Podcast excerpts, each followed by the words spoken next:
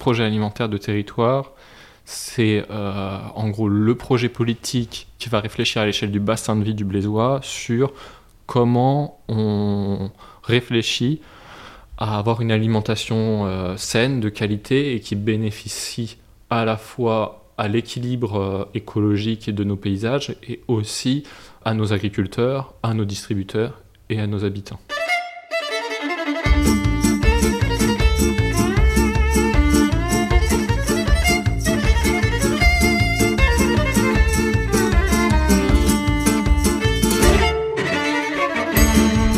Nicolas. Ah, salut Gaël. Alors attends, on va essayer de dire bonjour ensemble. 1, 2, 3. Bonjour, Gaël. Ça va? Ça va. Bon. Alors aujourd'hui, on va parler de sujets un peu plus techniques. Ouais. Ouais, on est début mars. On s'est dit qu'on allait noter d'ailleurs les dates de diffusion et les dates d'enregistrement pour que ce soit bien clair, pour qu'on essaye de noter quand est-ce qu'on fait les choses et quand est-ce qu'on les diffuse. Ouais. On va essayer d'être un peu plus transparent par rapport à ça. Donc euh, ce matin, ce dont on va parler toujours dans ma cuisine, c'est un sujet qui m'intéresse au plus haut point parce qu'on va parler de l'alimentation. Et j'espère qu'on va parler des cantines parce que moi j'ai un gamin qui a 4 ans et bah, qui mange à la cantine et c'est pas toujours euh, ouf. Toi aussi t'as un petit, un petit garçon qui mange à la cantine? Deux, Ouais. deux qui mangent à la cantine d'ailleurs? Euh, Non, le deuxième, il mange pas. Bah, le deuxième, ouais, il mange pas. Ouais, Non. à la crèche, je crois qu'à la crèche, il leur donne pas à manger, il me semble. Faire des économies budgétaires, on est un peu serré. Je me suis trompé, ouais, je, je raconte n'importe quoi. Ok.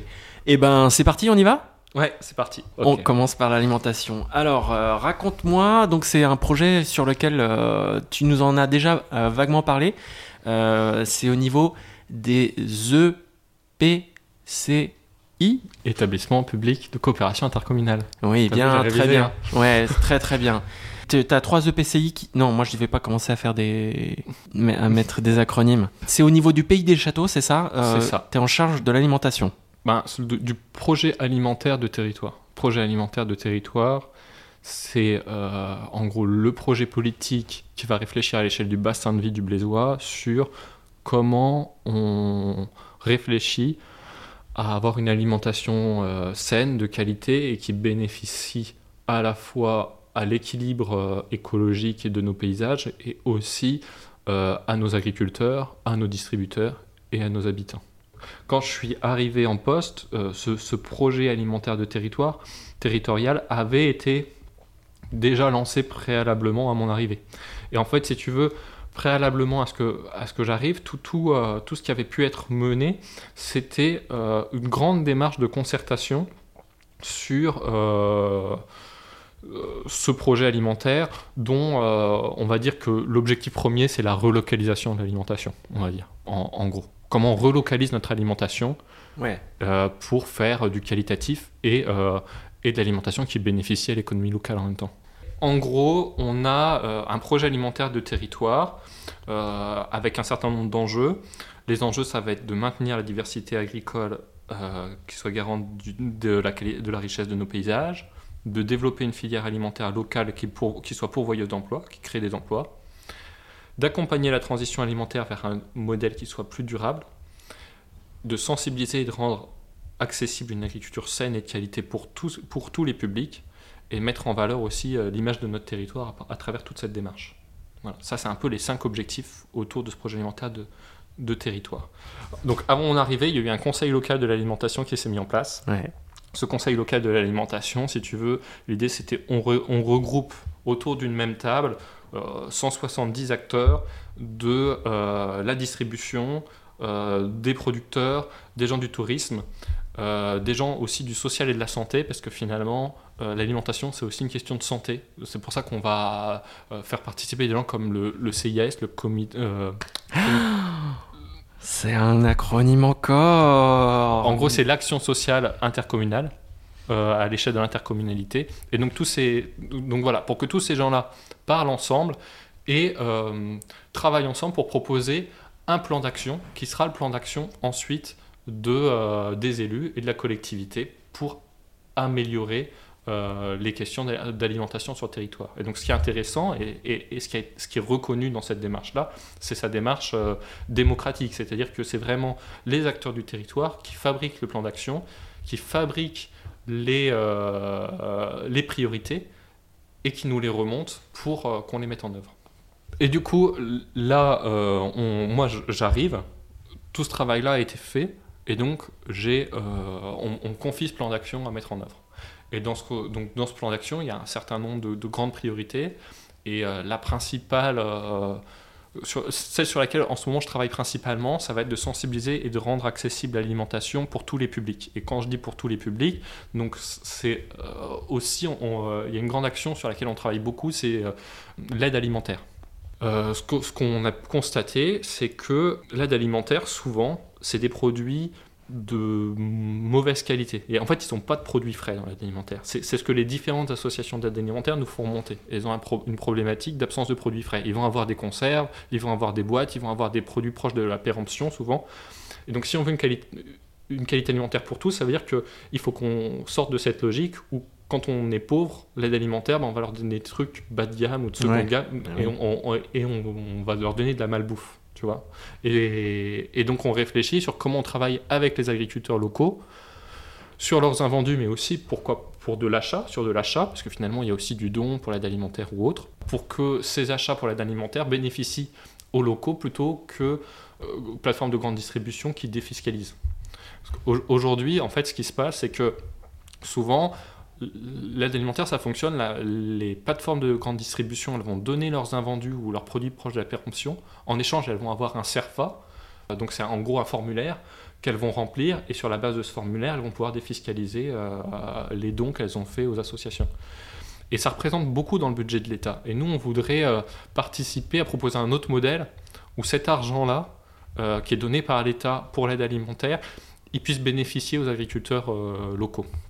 Donc on travaille avec le CIS, avec les associations d'aide alimentaire et avec les agriculteurs pour essayer de, mettre en place des expérimentations pour, euh, pour répondre à cette attente de l'aide alimentaire, de, euh, réussir à avoir des, produits frais. Ouais, alors euh, du coup, ça tu l'as dit, comment est-ce que vous avez des pistes? Est-ce qu'il y a des pistes dont tu peux nous parler?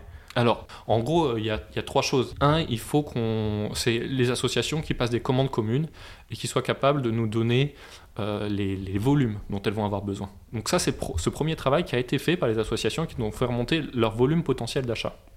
Avec ce volume potentiel d'achat, on est allé voir les agriculteurs et eux, ils commencent à nous dire euh, ce qui serait possible de faire et pour quel prix. Parce que l'idée, c'est qu'il y ait un prix moindre pour que les associations soient en capacité d'acheter, mais qu'il y ait quand même un prix suffisant pour que les agriculteurs puissent en vivre. Et donc c'est tout ce jeu d'équilibre. Et puis la, le troisième, euh, la troisième problématique, ça va être la logistique. Comme qui euh, va chercher euh, les produits pour les amener auprès des associations. Et là, on travaille aussi avec la banque alimentaire. La banque alimentaire, en fait, c'est ceux qui, qui vont stocker tous ces aliments pour après les redistribuer auprès des différentes personnes. Et dans cette première phase d'expérimentation, on va, on, on va faire une première expérimentation avec les jardins de cocagne donc les Jardins de Cocagne, c'est euh, une association qui fait du bio et de la réinsertion professionnelle. On est vraiment à la fois dans l'écologie et le social dans tout ça. Hein. Euh, et c'est ça qui est intéressant. Et donc les Jardins de Cocagne, euh, sur d'autres territoires, ils ont mis en place des paniers solidaires. C'est des paniers de produits qu'on va avoir à des prix très très bas, vraiment presque du prix coûtant. Et donc là, eux, ils vont plus nous aider sur voilà comment, puisqu'ils ont le réseau des agriculteurs capables de fournir, puisqu'ils ont euh, les prix bas, puisqu'ils ont la plateforme logistique, on va sur quelques produits euh, de base euh, frais, on va commencer à faire une expérimentation avec les associations, voir comment ça fonctionne et commencer à essuyer les plâtres. Et puis quand avec ces quelques produits les plus simples, par exemple les légumes et autres, on, aura réussi à, fabriquer des choses qui, qui, fonctionnent, on essaiera d'aller vers deux autres catégories qui sont plus difficiles parce qu'il y a des chaînes de froid, c'est la viande et tout ce qui est laiterie. Et puis on voudrait aussi réussir à, se servir de ça pour ne pas travailler qu'avec les jardins de cocaïne, mais travailler aussi avec des, agriculteurs du territoire. Parce que les jardins de cocaïne sont une des associations du territoire et qui est vraiment très intéressante et ils sont vraiment très moteurs et c'est super de travailler avec eux, mais on veut réussir à multiplier les partenariats. D'accord, bon, bah, ça c'est concret. Du coup, vous aurez aussi des, un, plan d'action euh, un peu plus global euh, sur la, euh, la cantine dont on parlait tout à l'heure, mais en fait, je me suis trompé parce que c'est vraiment, c'était une de vos promesses de campagne. D'avoir euh, de ramener du bio dans la cantine. Ouais, mais alors c'était des projets de campagne au niveau municipal. Au niveau municipal, c'est ça. Donc là, on pourrait faire presque 10 minutes rien que sur ça, sur comment on va réussir à faire en sorte de, transformer la cantine scolaire euh, blésoise. Donc c'est vraiment un sujet qui est à la croisée entre les questions euh, de politique d'éducation et, les questions de politique alimentaire et agriculture urbaine.